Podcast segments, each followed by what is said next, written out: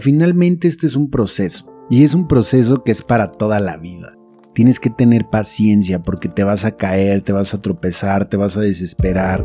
Y así es esto, güey. A ver, ¿qué pasa cuando estás en el gimnasio y empiezas a ponerte mamado y empiezas a romper el músculo? Para lograr la hipertrofia muscular se necesita el dolor.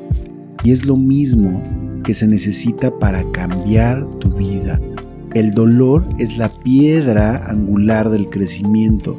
Si no sientes dolor, si no estás cansado de sufrir realmente, porque te cansa, te cansa estar en el hoyo, o sea, realmente es agotador el tener todos los días esa soledad, todos los días esa tristeza, todos los días quererte morir, es desgastante.